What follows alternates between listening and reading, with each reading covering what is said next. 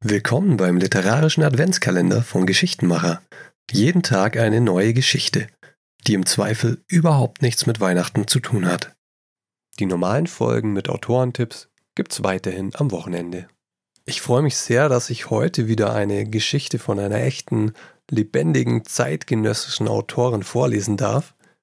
Sie kommt von Tanja Karmann und ist ein Auszug aus ihrem Buch Flapperblut.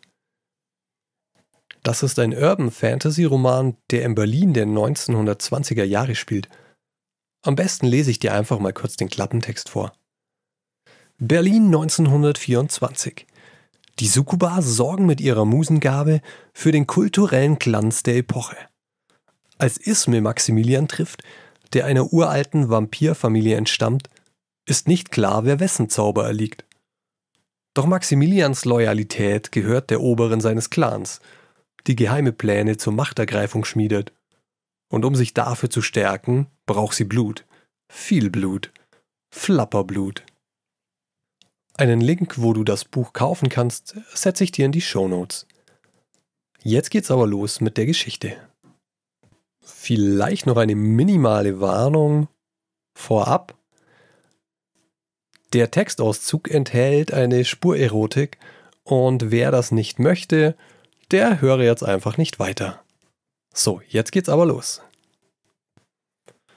Die junge Frau hob den Kopf und tippte sich mit dem Ende des Bleistifts gegen die Unterlippe. Sie saß auf dem Fensterbrett, ein Notizbuch in ihrem Schoß und blickte in das Stück blauen Himmels hinaus ausgesetzt in einer Barke von Nacht. Wie klingt das? wandte sie sich um. In ihren großen Augen lag ein leicht fiebriger Glanz, gepaart mit einer fast kindlichen Sorge um Anerkennung. Ganz wunderbar, Liebes, ganz wunderbar. Cassie erhob sich aus dem Bett und trat ans Fenster. Dabei glitt das Laken von ihrem nackten Körper. Sie schlang die Arme von hinten um die junge Frau. Schreib, Mascha, schreib, flüsterte sie ihr ins Ohr. Mit den Worten strömte ihr Atem über ihre Lippen und legte sich goldschimmernd über die zarte Haut der jungen Frau. Cassie beugte sich näher und hauchte ihr einen Kuss auf die nackte Schulter. Das Gold funkelte auf und ein Zittern lief über den Hals der jungen Frau bis hinunter zum Ansatz der Brüste, die in einem modischen Büstenhalter flach gedrückt wurden. Cassie konnte spüren, wie der Atem ihres Schützlings schneller ging. Doch Mascha wandte sich nicht zu ihr um. Wie in Trance warf sie hastig Worte auf das Papier vor ihr. Cassie lächelte und griff nach einem halbvollen Glas Wein, das noch auf dem Nachtschränkchen stand. Der Riesling perlte über ihre Zunge.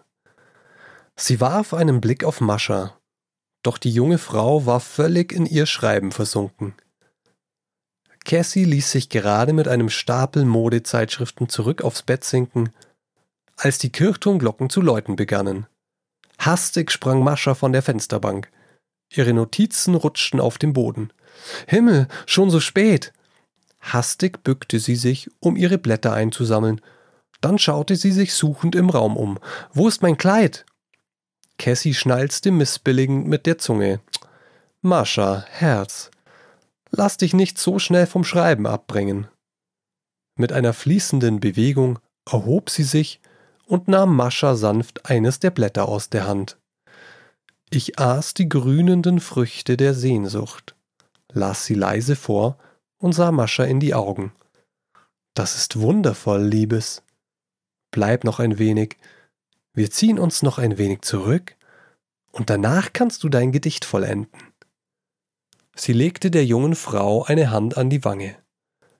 Mascha schloss die Augen und atmete tief ein, doch dann riss sie sich los. Der Schimmer auf ihrer Haut verblasste. Wenn ich schon wieder zu spät aus der Mittagspause zurückkehre, verliere ich meine Anstellung. Aber ich brauche diese Arbeit.